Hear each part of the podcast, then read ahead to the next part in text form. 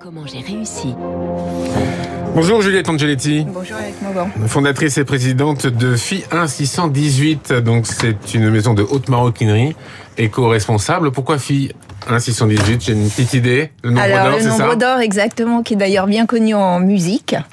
Euh, et c'est ce nombre-là qui conduit toute la création. Euh, il existe depuis tout le temps dans la nature. On va le retrouver, euh, on va retrouver cette proportion dans le coquillage le nautile, euh, et on va retrouver aussi dans les plus grands artistes, les œuvres des plus grands artistes tels que Léonard de Vinci, le Corbusier, la Joconde, l'homme de Vitruve, tout à fait. Et alors comment, comment, pourquoi l'avoir choisi pour la maroquinerie? Alors comment, comment vous mettez euh, fille 618 dans la maroquinerie? Alors déjà pourquoi je l'ai choisi? Parce que aujourd'hui on est dans un système de mode qui va très vite, qui consomme beaucoup. Or moi, je voulais vraiment euh, répondre à des attentes identifiées de, de personnes, de clients potentiels qui n'ont pas envie de ce qu'on appelle la fast fashion, qui n'ont pas envie de modèles qui se démodent au bout de six mois. Et je voulais créer des modèles complètement intemporels. C'est-à-dire que ce nombre d'or, cette proportion présente dans la nature depuis toujours, le sera toujours. Et mmh. c'est celle qui conduit les formes, euh, qui peuvent être organiques ou géométriques, euh, des créations que je fais. Donc ça se traduit comment? Par des formes géométriques euh, Exactement. Alors ça se traduit de plein de façons. Euh, ça se traduit par exemple, vous parliez tout à l'heure de l'homme de Vitruve, le pentagramme, cette étoile à cinq branches dans un cercle, c'est l'origine du sac que vous voyez, du sac rond.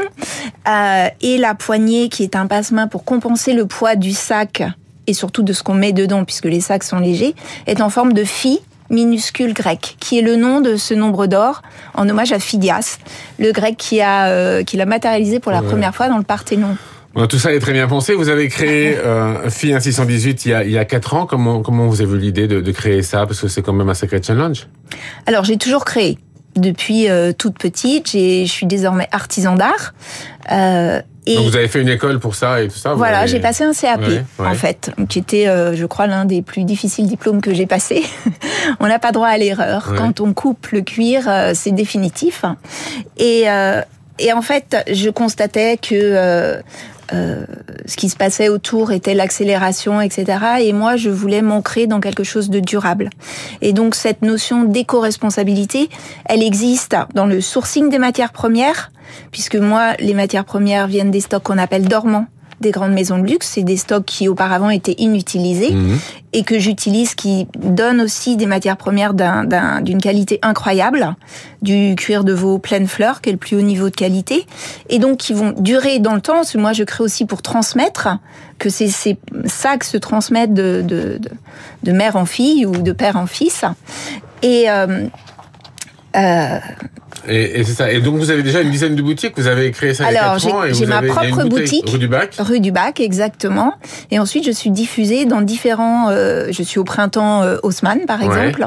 Et je suis également euh, à Monaco, en Italie, euh, à Colmar. Mais alors comment vous faites Comment comment vous faites dans vos journées pour à la fois créer, pour s'occuper de tout ça, pour vérifier les stocks, les matières, voir les fournisseurs?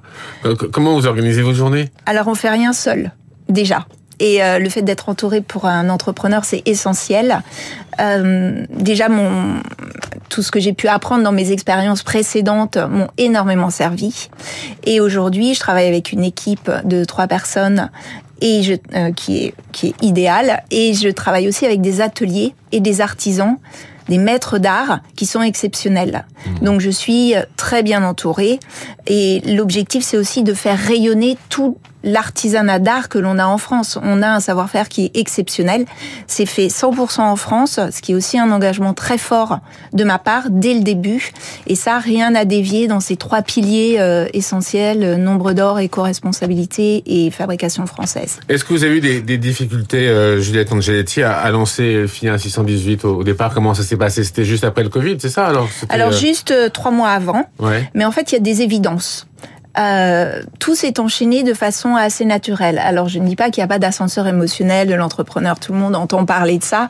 Donc euh, c'est pour moi une sorte d'autoroute, d'une grande voie, euh, portée par le nombre d'or et l'harmonie aussi qui la porte, et qui doit, j'imagine, se transmettre un peu autour de moi, parce que j'ai de nombreuses bonnes fées et parrains qui se sont penchés sur le berceau de filles. Exactement. Bah, Savez-vous que l'étoile a cinq branches et respecte le nombre d'or. Donc il y a des choses assez exceptionnelles c'est évidemment beaucoup de travail, mais des rencontres qui sont des rencontres, je vais pas parler de chance, mais de, enfin, des rencontres rares. Mhm.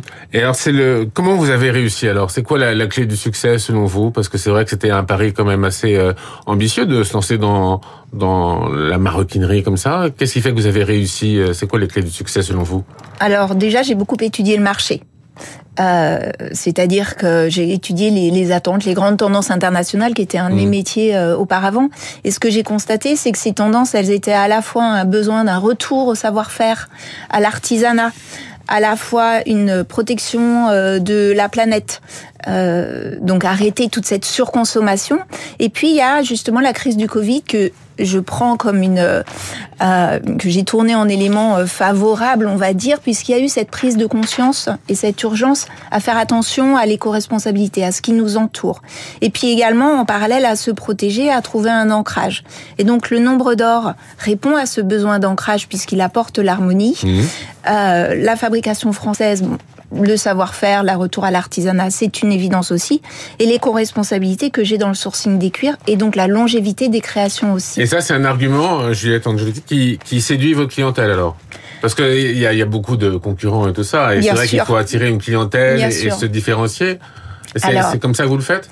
C'est comme ça que je le fais parce que je crée des modèles qui ont des formes qui ne se voient nulle part. Et je crée aussi des, des sacs accompagnés de maîtres artisans. J'ai travaillé, créé, co-créé un sac avec un maître origamiste.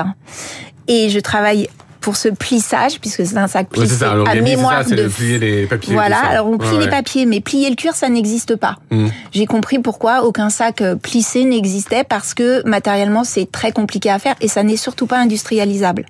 Donc tous les sacs sont numérotés. Le plisseur, qui est Maison du Pli, je le cite très volontiers parce qu'il est exceptionnel, il est parisien aussi, et lui réalise le plissage. Et l'atelier qui est en Touraine fini la fabrication du sac et c'est cet atelier qui fait tous les sacs et les ceintures que je propose avec des finitions qui sont celliées pour les connaisseurs. Merci, merci beaucoup Juliette Angeletti d'avoir été euh, l'invitée ce matin sur Radio Classique dans Comment j'ai réussi. Juliette Angeletti, donc fondatrice et présidente de FI 1618. Dans un instant, le journal de l'économie.